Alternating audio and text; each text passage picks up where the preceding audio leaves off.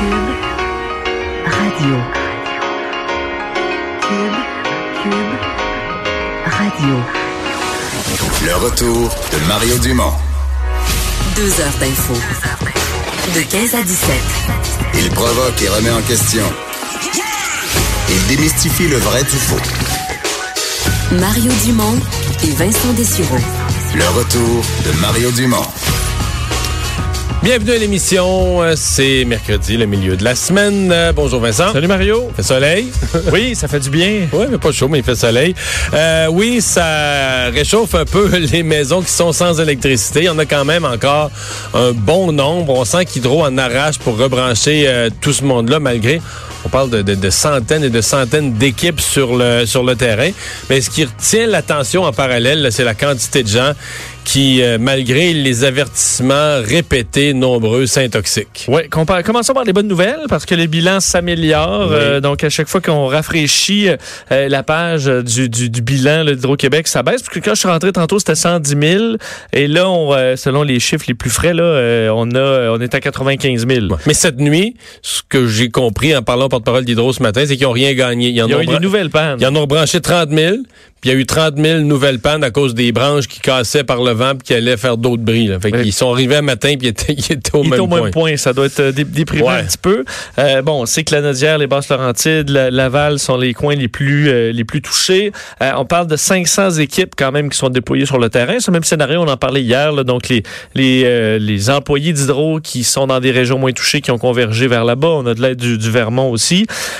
Il, bon, il y a des centres d'hébergement pour les gens qui sont touchés et qui ne peuvent pas rester à la maison. Et tu le disais, il y a de plus en plus de problèmes là, reliés à des feux, euh, des intoxications au monoxyde de carbone. Et même si puis on sent euh, un certain, certain épuisement au niveau des autorités à répéter aux gens, faites attention, faites attention avec les, euh, les, les façons alternatives de se chauffer. D'ailleurs, je vais te faire entendre, tu vas le comprendre un peu dans le ton. Mais, mais que- qu'on Ouais. est qu'on est un peu tanné de le répéter, mais Sylvain Gariepi, chef de la division opération du service des incendies à Laval, qui a fait un petit bilan ce matin qui a augmenté depuis, là, mais je vous fais S'il vous plaît, soyez prudents. J'ai beaucoup d'appels de monoxyde de carbone. Cette nuit, j'en ai eu, j'ai eu deux appels de monoxyde de carbone. J'ai eu 10 personnes qui ont été traitées. Une famille avec trois adultes, deux enfants, puis une autre famille, deux adultes, trois enfants. Encore une fois, des barbecues, des charbons de bois dans les maisons pour se chauffer et nourriture. À ne pas faire. Je vous en prie, faites pas ça, on va jouer avec votre sécurité. En plus, on, est rendu à 17 feux de bâtiments en 24 heures, euh, 48 heures pardon, depuis le début des opérations. C'est majeur. On parle de foyers qui ont été surchauffés, des feux de cheminée, des feux de bâtiments reliés aux chandelles, reliés aux génératrices qui sont trop proches des bâtiments. Soyez prudents. Bon, alors tu vois un peu le, le- le- principe, ce qu'on a euh, de, de plus en plus. Puis je te disais que les chiffres allaient, euh, avaient monté là, juste à Laval, 350 appels pour des feux extérieurs, euh, des 83 alarmes d'incendie, 17 feux de bâtiment, euh, 3 intoxications, 18 transports en ambulance. Euh, et euh, au niveau de, si on regarde un petit peu plus large, là, en 48 heures, 25 personnes ont été transportées euh, dans des centres hospitaliers en raison de craintes pour des intoxications au monoxyde de carbone. Ça, ça inclut, là, on a entendu Laval, mais Terrebonne, Repentigny euh, et les environs. Alors, on parle de- de- d'incidents qui sont survenus pour la majorité dans le courant de la nuit. Alors, des gens intoxiqués commencent à sentir des maux de tête, des évanouissements et compagnie. Alors, le bilan qui, à ce niveau-là, augmente pas mal. Pas de drame euh, encore, mais commence à faire beaucoup de cas. là. Ouais. À suivre, en espérant, on semblait en tout cas ce matin encore confiant à Hydro-Québec que le gros des pannes allait être réglé avant ce soir. Oui. Avant euh, minuit, que demain, ce serait plus des, des cas d'exception, des zones plus éloignées, des cas plus isolés à gauche, à droite. Mais on dirait qu'avec le rythme, là, on est rendu au milieu d'après-midi. Je commence à en douter, là. On va voir le taux, euh, à quel point ça s'améliore durant l'émission, mais effectivement, on peut s'attendre à ce qu'il y ait quand même des gens pas mal si on, était à attendre jusqu'à 113, vendredi. si on était à 113 ce matin à 10 heures, puis on est à 95 présentement, hmm, euh, Ça va pas très vite. ben, on n'arrivera pas, là. On Euh, n'arrivera pas. Il va en avoir d'autres demain, là, pour la peine. D'ailleurs, euh, juste euh, bon pour faire un petit suivi au niveau politique sur le sujet, de dire que Québec solidaire, au- solidaire aujourd'hui a appelé Hydro-Québec à rassurer la population qu'ils étaient capables de faire face au Non, mais il lie l'événement d'aujourd'hui au changement climatique. Ben, ils, ils- ils sont prudents, mais euh, ils demandent donc si Hydro est prêt à faire face au changement climatique. Euh, Gabriel Nadeau-Dubois a dit... Puis ils disent que plutôt que d'exporter l'électricité du Québec, on devrait s'occuper des changements climatiques puis de préparer le réseau. Mais c'est parce qu'exporter l'électricité, là, c'est pour aller remplacer du charbon, c'est bon pour les changements climatiques, mais c'est une très mauvaise semaine pour Québec solidaire. là. C'est qu'hier, si on veut, si on veut parler d'eux, là, hier, euh, il y avait par rapport à tous ceux qui veulent ne pas respecter les lois du Québec, les commissions scolaires ou les villes qui parlent de désobéissance civile, le chef du PQ, euh, Pascal Bérubé, a parlé d'une motion sur la partition. Au nom des causes autochtones, Québec solidaire qui prétend être, moi je pense que ce parti-là n'est pas souverainiste, c'est pas des souverainistes sérieux, mais ils sont allés à l'encontre de l'avis de tous les experts, de tout ce qui a été dit, et ont ouvert la porte à la partition en disant non, pour les questions autochtones, il faudrait inclure dans la motion les questions autochtones. Parce que Québec solidaire, c'est toujours la même affaire. Ils votent, mais disons, mais c'est jamais exactement ça qu'ils ont dit, ou c'est jamais exa- faudrait toujours, on, on comprend jamais totalement, il y a une motion de trois, quatre lignes, mais là, ils votent pas pour, ils voudraient rajouter une phrase, mais là, on n'a pas compris leur intention réelle, mais parce que l'effet, là, t'as une motion sur la partition, puis t'es pas pour, parce que tu voudrais inclure les affaires autochtones, ben c'est que tu es ouvert à une forme de partition. C'est que tu es prêt à aller. Puis là, aujourd'hui, l'affaire d'Hydro, j'ai trouvé que c'était déconnecté terriblement de la réalité. Mais, mais en même temps, c'est. Peut-être ils sont sûrement représentatifs de quelqu'un. Des fois, tu as l'impression que t'as Des fois, j'ai l'impression au Québec que je suis tombé endormi, là, puis que je me réveille, puis qu'il y a une partie du monde qui sont qui ont vu d'autres choses, qui ont vu un film que j'ai pas vu, qui sont qui vivent ailleurs, complètement, qui sont. Mais celle-là, j'avoue que c'est bon. Pas exporter notre électricité. Pourquoi? Alors que ça, c'est la plus belle mesure, la plus belle contribution que le Québec peut faire pour Oui, c'est un changement majeur. Si on on parle du charbon euh, aux États-Unis, c'est c'est ce qu'on peut Ben oui. faire de plus rapide. là. Ben, parce que le charbon, c'est la pire source d'énergie, on la remplace par notre électricité propre. Mais en même temps, ce que ça me dit, c'est qu'il parle de. tu sais, Demain matin, là, François Legault aura un nouveau projet de barrage, puis Québec solidaire serait contre. Je cacherai mes culottes. J'ai hâte de. Je, je- je serais tellement curieux de voir ça, un nouveau projet de barrage, puis après toute cette. Fait taper les. le- le- Oui, puis d'être pro, euh, je veux dire, euh, subvention pour les véhicules électriques et tout ça. Mais tu dis, Ouais. OK, mais si on change tout le parc automobile euh, prend nord-américain, on va prendre la- la- de l'électricité. Mais ça va une compte aussi. Ben, c'est parce que si l'électricité est remplacée par l'électricité sale, on n'est pas plus avancé. Mais ça, c'est la beauté Bon. d'être contre tout. Là, tu sais. T'es- t'es- quand t'es pas au pouvoir, t'es contre tout. Là. T'es contre les projets qui font de l'électricité, mais t'es contre le pétrole, t'es contre tout. Parce que Gabriel Nadeau-Dubois disait donc euh, qu'on voulait un portrait de la situation qui permettrait de savoir si le réseau électrique québécois était prêt à faire face aux bouleversements climatiques qui vont se multiplier dans les prochaines années. Si ce genre d'événements climatiques extrêmes vont être de plus en plus fréquents à l'heure des Hey, changements hey, hey, hey. climatiques, mais euh, On a eu trois heures de verglas avec du vent. C'est vrai que ça a eu plus de dommages, ça a cassé des branches, puis on va s'en remettre en trois jours. là. C'est ça, c'est pas, on s'entend là. On est loin du, du verglas. C'est pas un échantillon de la fin du monde. là. Non. C'est tannant pour les gens qui sont là parce qu'on est habitué, on est équipé, nos maisons sont équipées d'appareils électriques, on chauffe à l'électricité, puis tout ça. Mais je veux dire, faut- c'est pas un En fait, c'est que c'est pas non plus. faut comprendre que le verglas, c'est pas euh, comme tel un événement mé- mé- météorologique extrême.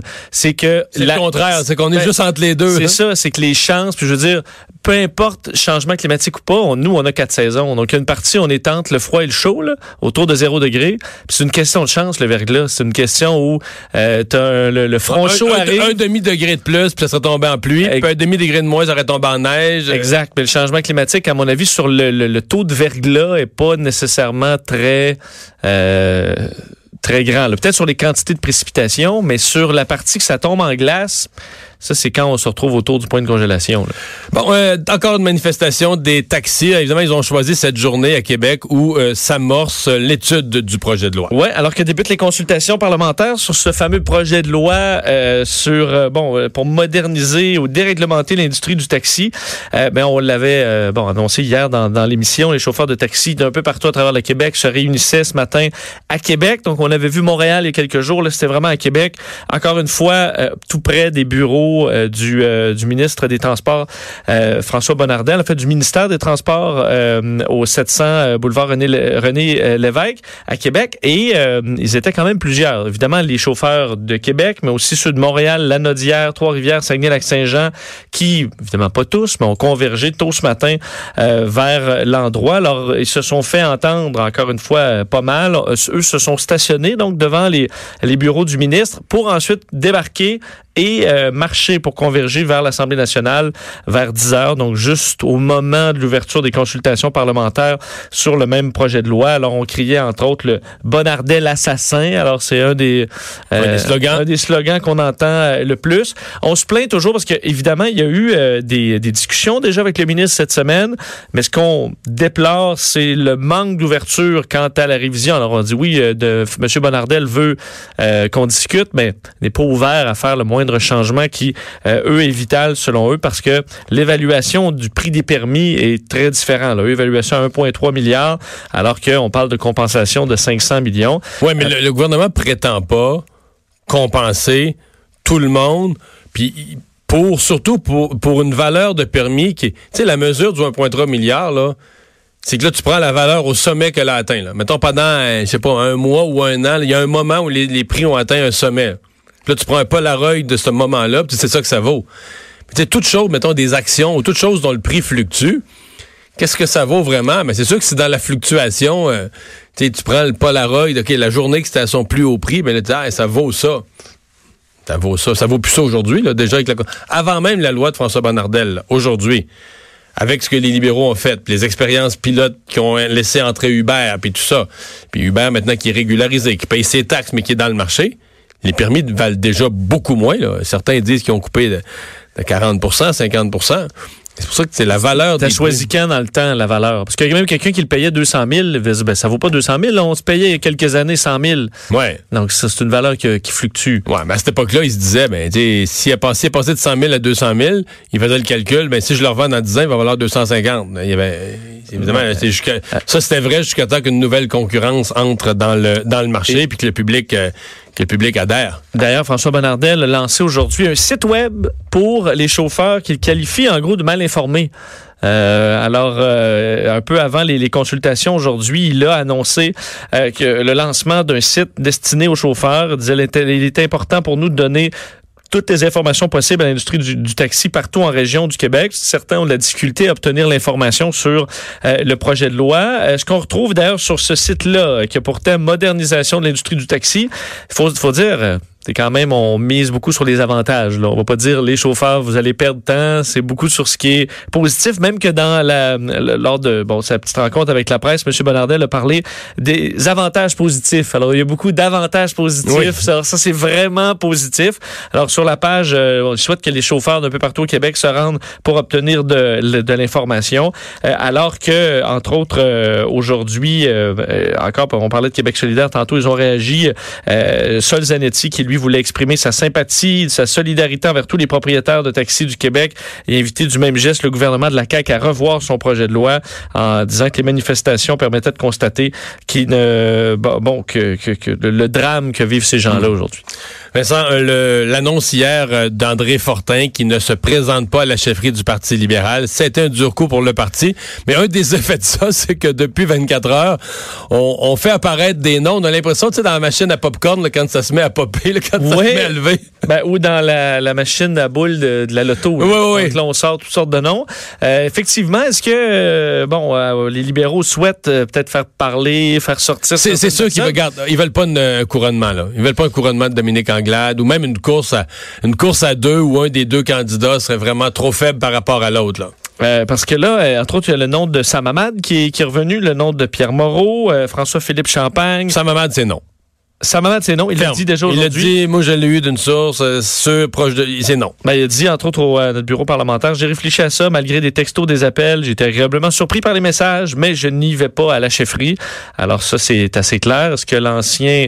euh, euh, Pierre Moreau s'était député retiré de la course, Moreau, mais là, tu sais, des fois, tu vois le terrain plus ouvert que tu pensais. Peut-être. ça lui a longtemps intéressé, là, Pierre Oui. Moreau. Oui, puis allait même temps, il s'est vers repo- ça. il s'est reposé. Quand il a pris, quand il a annoncé sa décision, c'était tout de suite après l'élection. Il sortait d'un poste de ministre, d'une campagne électorale. Mais tu sais, des fois, là, tu retournes chez vous, tu passes un beau temps des fêtes, t'es reposé, tu, tu peux regarder ça six mois après avec un, sais, une nouvelle énergie. Puis, Euh, toujours, parce que vraiment, c'était quand même un gamble, là, tout ça. Parce que tu dis, là, j'ai plus de chances de devenir chef, peut-être moins de devenir premier ministre. Oh, ouais. Alors là, tu te dis, est-ce que j'attends un peu à être peut-être... Mais ça, c'est toujours ça, là. Oui. Je veux dire, plus, plus le, le parti est fort dans les sondages, donc plus tu as des chances que le parti gagne de devenir premier ministre, plus la course à chefferie va être durement contestée parce que tout le monde dit, il y a un parti gagnant, je veux devenir chef. Plus le parti est faible, euh, magané, euh, endommagé, ben là, plus c'est facile, plus la course au leadership risque d'être un peu laissée pour compte, ça peut être plus facile de devenir chef. Mais là, une fois chef, t'es chef d'une machine à rebâtir. Oui, mais là, ben, tu sais pourquoi en partie c'est le c'est compliqué, là, puis c'est le bordel un peu? Parce Non? que tu y vas pas? Ah, je sais Parce que tu as refusé d'y aller? Je sais bien. Tu vois, là? T'es obligé C'est de parler de tout ça, là. Tout le monde veut pas y aller parce que... Tout est de ma faute. Je sais. Mais, mais tout est, il y a un paquet de débats là, sur les commissions scolaires, sur la laïcité. Je te dis, tout est de ma faute. Oui, je sais, mais ce serait bon, là. Puis à ce temps, moi, je suis rendu dans les médias, puis je regarde ça de haut, puis euh, sourire aux lèvres, puis euh, Ouais, je sais. On va te... je suis coupable. Euh, mais ils sont même allés voir, pour finir là-dessus, ils sont même allés voir à Ottawa, là. Oui, ben on se demande s'ils vont pas ramener... euh, Mais euh, c'était déjà été fait. Jean Lesage, c'était un chef libéral qui arrivait d'Ottawa. Oui. Jean Lesage avait été à Ottawa, absolument. Donc, est-ce qu'on va aller piger chez les libéraux fédéraux? Euh, parce que faut dire qu'il y a- il y, a quand même une talle là intéressante qui, qui a peut-être le goût de débarquer aussi de ce bateau-là. François-Philippe Champagne, ce matin, dit non, du- pas du tout. J'ai déjà une belle job. Mélanie Joly, On la voit du chef du parti? je pense pas. Oui, puis en plus, c'est toujours le même problème, c'est qu'elle vient de Montréal. Parce qu'un des enjeux des libéraux, ils veulent pas avoir une course avec juste des Montréalais. C'est juste des, des, des, des, des femmes ou des hommes qui représentent des comtés. Mélanie Joly est élue à Montréal. Elle est élue pour les libéraux fédéraux, mais elle est aussi élue sur l'île de Montréal. Parce qu'à Montréal, les libéraux sont déjà forts, ils ont déjà la majorité des comtés. Leur problème, c'est qu'ils n'ont plus rien en dehors de Montréal ou de la banlieue immédiate euh, anglophone. Au, euh, au Saguenay ou en Gaspésie, euh, Mélanie Joly. Peut-être que oui, peut-être que non, mais elle a le même problème que les autres. Elle représente une circonscription de Montréal. C'est pour ça que je pense que François-Philippe Champagne est en Mauricie. Là, ça amènerait un aspect intéressant, mais il n'a pas l'air intérêt. Lui, il, il- il prend du galon au Parti libéral du Canada. euh, il est très bon comme ministre fédéral. À mon avis, je pense qu'un ministre fédéral gagne plus qu'un chef de parti. Ah ouais, plus- beaucoup plus. Un ministre fédéral gagne euh, oh, 80, 100 000 de plus qu'un chef Oui. de parti Ah oui, à la Québec. différence est quand même impressionnante. Ouais. Puis il y a aussi, je sais pas dire si... c'est pas important, là, Non, ben, c'est ben, secondaire, mais. Ben, il y a peut-être aussi, s'il y en a quelques-uns au Parti libéral euh, fédéral qui souhaitent éventuellement devenir chef, ben, peut-être qu'ils se disent que ce sera peut-être plus très long. Là. Ouais, mais le- ça, c'est l'autre problème. Si- C'est ça, s'ils si, gagnent à Ottawa, ils restent ministres importants. S'ils perdent à Ottawa l'automne prochain, parce que je pense qu'ils feront rien avant l'élection fédérale, s'ils perdent, mais là, ils perdent un petit peu de valeur aussi, là, si Oui. tu perds ton élection. Enfin, euh, le maire d'Amstead, qui aujourd'hui a provoqué encore toutes sortes de réactions, mais en fait, ce qu'on avait peut-être pas vu venir, c'est que même le premier ministre du Canada s'en est mêlé. Oui, euh, donc des réactions euh, qui, qui se poursuivent puis qui se demandent pas en termes de, de vigueur parce que c'est ça- c'est arrivé quand même tôt cette semaine. On se dit est-ce que ça va s'essouffler? Puis jour après jour, plusieurs sont sortis pour d'un dénoncer les propos et aussi réclamer des excuses ou dans certains cas carrément la démission euh, à la suite des propos du maire d'Amstead, William Steinberg, qui avait euh, bon euh, accusé le projet de loi sur la laïcité de de bon en fait d'être carrément du nettoyage ethnique. Alors bon, euh, de un là, pour comm- commencer dans les réactions au niveau euh, du le- bon provincial, euh, aujourd'hui Pierre Arcan, euh, le chef intérimaire du Parti libéral, a voulu non, bon, non seulement dénoncer les propos, mais en même temps envoyer une petite pointe à la CAQ en disant que ce que la CAQ fait au Québec de façon générale incite à ce genre d'excès. Alors euh, bon, on voulait envoyer une, une petite pointe comme ça, mais Ouais. sinon il dit si j'étais à sa place, je, réfléch- je réfléchirais à mon avenir. La classe politique, bon, on sait, euh, réagit euh, unanimement au, au Québec, euh, euh, de demander de retirer ses propos, ce qu'il a refusé pour l'instant de faire.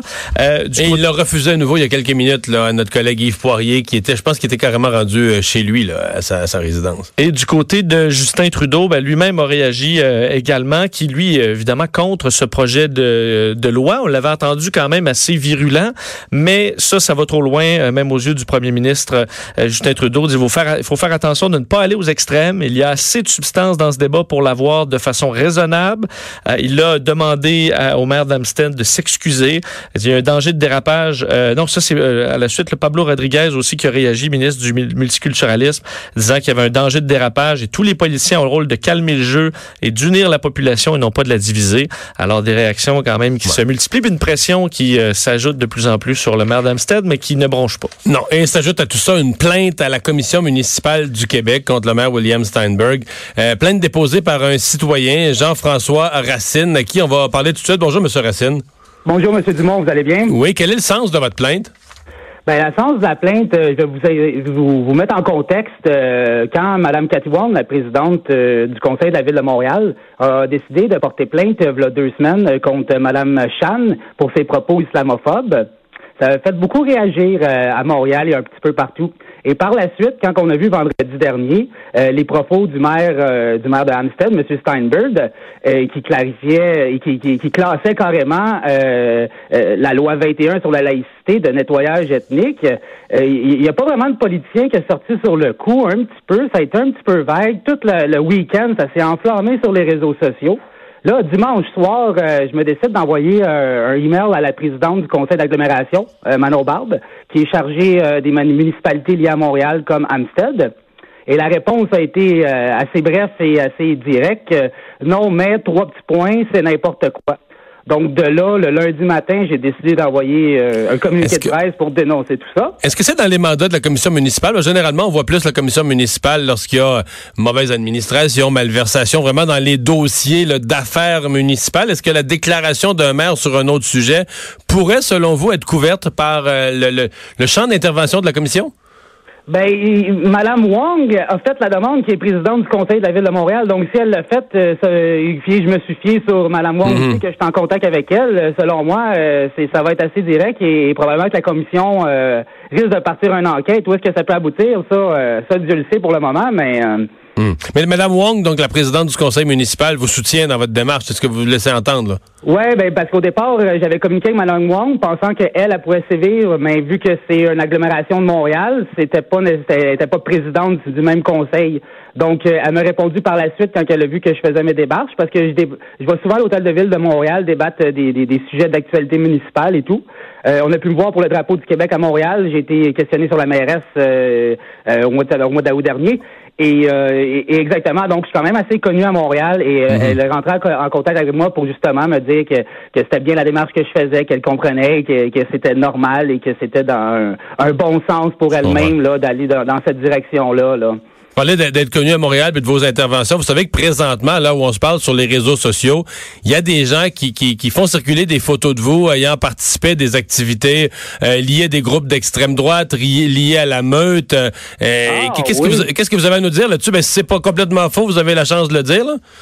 Non, ben moi honnêtement, j'ai jamais eu aucun lien avec la meurtre ou n'importe quel groupe euh, d'extrême droite. La seule lien qui peut être fait, euh, ça a été euh, durant euh, un bref moment de trois mois. Ça fait d'a- d'ailleurs plus longtemps que je ne suis plus avec eux autres que j'ai été avec eux autres.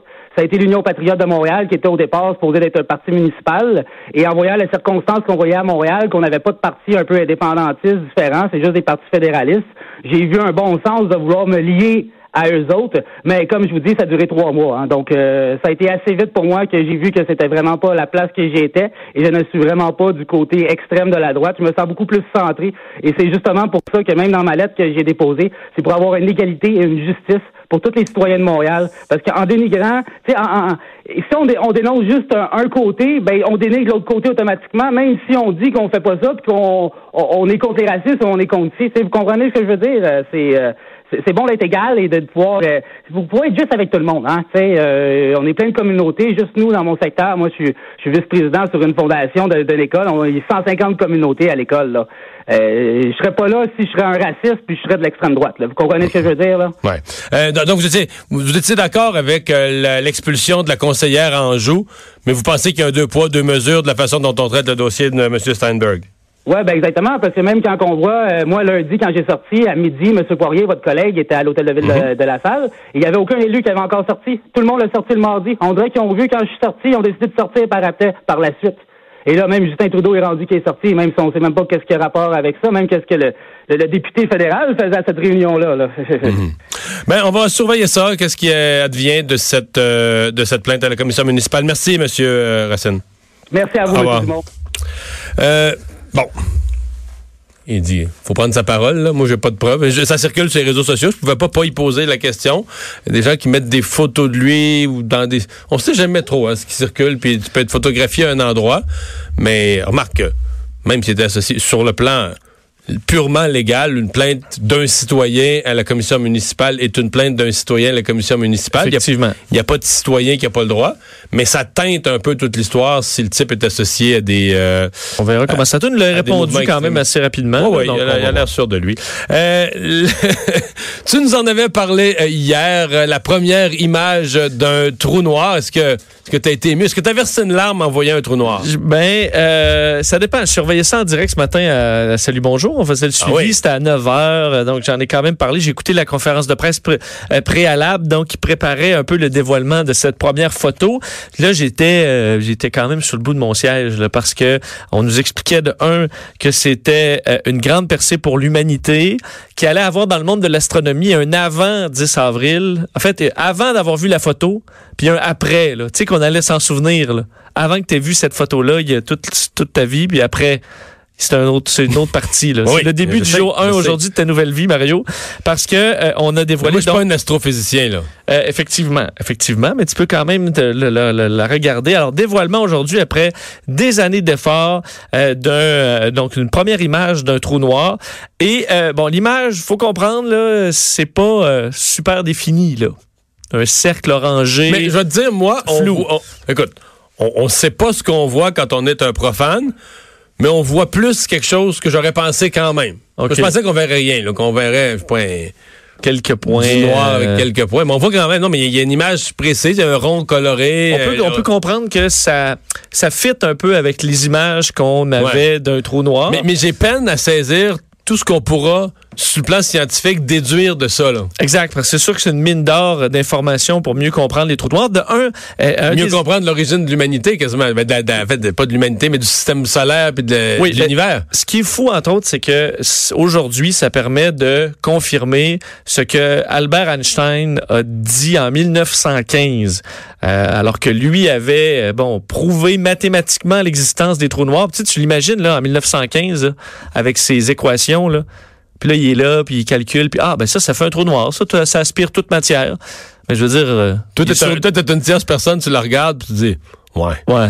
Euh, qu'est- Qu'est-ce qu'il a mangé à matin? C'était-tu euh, avarié? En même temps, t'es pas capable de trouver l'erreur dans son calcul, Non, là, mais ça. tu Ça dis... fait, effectivement, à un moment donné, ça fait égal, puis ça égale rien, ça égale que ça absorbe toute matière. Je sais pas comment ça peut arriver à ça, mais Einstein, ça montre quand même que c'est une personne d'exception parce que on arrive plus de 100 ans plus tard avec une confirmation visuelle que sa théorie de 1915 Alors- de la, rel- alors la que- relativité existe. Alors que Copernic, Galilée, qui ont, qui ont avancé que la Terre était ronde, Ouais, on- ça n'a pas encore été prouvé. Il y a encore, il y a encore, il y a encore des, des mouvements importants de personnes vrai. qui... On n'a pas eu encore la preuve hors de tout doute là, euh, que la Terre était ronde, tandis que là, ça, on le sait qu'il y a un, un- un trou noir. Bon, quelques informations sur le trou noir, parce qu'on on sait que cette euh, vaste opération, donc, qui réunissait plusieurs euh, radiotélescopes un peu partout à travers le monde, euh, avait observé deux trous noirs. Celui qui est au centre de notre galaxie, qui est à 26 000 années-lumière. C'est le M87. Non, ça, c'est Sagittaire. euh, Ça, c'est l'autre.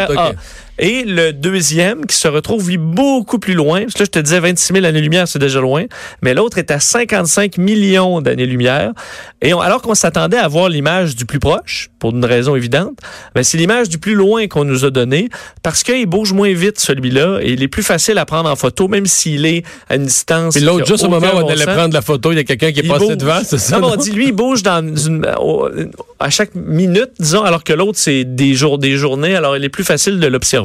C'est en gros ce qu'on, pour te faire une explication. Alors, euh, on a eu la photo, donc, de M87 à 55 millions d'années-lumière euh, de la Terre. C'est-à-dire que la lumière, la photo que vous avez vue, là, c'est un événement qui s'est passé il y a 55 millions d'années, euh, ou même un peu plus maintenant. Donc, euh, OK. Parce que ça a pris ce temps-là, la lumière, pour venir frapper les télescopes à arriver. exact. 55 millions d'années. Oui, alors ça fait quand même un petit bout. Ça a probablement changé depuis, mais ça, on le saura euh, dans 50 millions d'années. Euh, lorsque la lumière d'aujourd'hui va arriver. faut juste garder les mêmes équipements en place pour pouvoir prendre une même photo dans 55 millions d'années. pour dire ah tiens ça vire un petit peu plus vers la droite Euh, et te- bon la photo que vous voyez aussi question de l'interpréter euh, c'est plusieurs centaines de milliards de kilomètres euh, de large là, admettons le diamètre de ce cercle là c'est des centaines de milliards de kilomètres alors d'ailleurs la masse étant des milliards de fois celle de notre soleil alors ça absorbe toute matière autour et euh, Mais toi, on- quand tu te couches le soir, toi, là, puis tu te mets à penser à tout ça, est-ce que tu as le vertige? oui Ça t'empêche-tu de dormir ou ça t'aide à dormir? Non, mais je me souviens, parce que je peux suggérer ceux qui s'intéressent à ça aujourd'hui, la série Cosmos, une série documentaire exceptionnelle sur euh, les mystères, justement, de, en de l'astrophysique. Puis de le... Mais quand tu arrives sur l'espace-temps, parce qu'il faut comprendre que si tu arrives au bord d'un trou noir, là, je pense que là, le temps, admettons, tu peux passer deux minutes dans le trou noir, puis tu vas revenir ici, puis tu vas avoir mille ans, là. Euh, donc le temps se déforme autour de ça. Puis ça, ce concept-là, c'est un petit peu. Je peux pas imaginer comment t'as mal dans le dos à Milan. Là. Non, mais à un moment donné, après l'écoute de ce documentaire-là, où on parlait entre autres de l'infini, l'univers, à un moment donné, on dit il est infini, mais l'infini de quoi? Ça n'existe pas l'infini. Et euh, à un moment donné, j'étais à une lumière rouge là en revenant de mon documentaire, puis j'avais trouvé la réponse à l'espace-temps. Puis après ça, je l'ai oublié. Ah, bon. Ouais. Alors que Einstein, il l'oubliait pas, il faisait l'équation. Ben, sais, il, faisait l'équation, la démonstration. Ça, il l'écrivait, mais moi, je l'ai perdu. J'ai perdu mon idée. ton idée. Eh. On va... ben, mais juste un petit point. Oui, oui, oui. On devrait avoir une image un petit peu plus précise éventuellement. Donc, ils sont toujours à traiter. C'est parce qu'on parle d'un million de gigs de données pour cette photo-là. Euh, alors, c'est du traitement informatique qui est immense et on devrait pouvoir euh, approfondir un petit peu les détails de ce trou noir dans le futur et on verra le, le deuxième aussi. Mais là, tout ce traitement informatique-là, ça doit être des serveurs énormes. Oui. Qui dépensent de l'énergie. Oui. Changement climatique. Je sais. Donc, on détruit notre planète à essayer de voir 50 oh. millions d'années plus loin. Puis qu'avec Solidaire fait rien. Je sais pas ce qu'ils ont fait. Euh, on va euh, s'arrêter euh, dans un instant. On vous parle de ce changement aux lois fédérales pour faciliter le commerce de vin, de bière, de spiritueux à l'intérieur du Canada. Oui, oui. Fait des années qu'on en parle. Vous savez, on a on a eu des chicanes avec Trump, puis des discussions avec le Mexique, puis une entente avec l'Asie, puis une entente avec le Pacifique du Sud-Est sur des ententes commerciales. On n'a toujours pas le libre-échange entre les provinces sur la bière. Deux heures d'info. Le retour de Mario Dumont.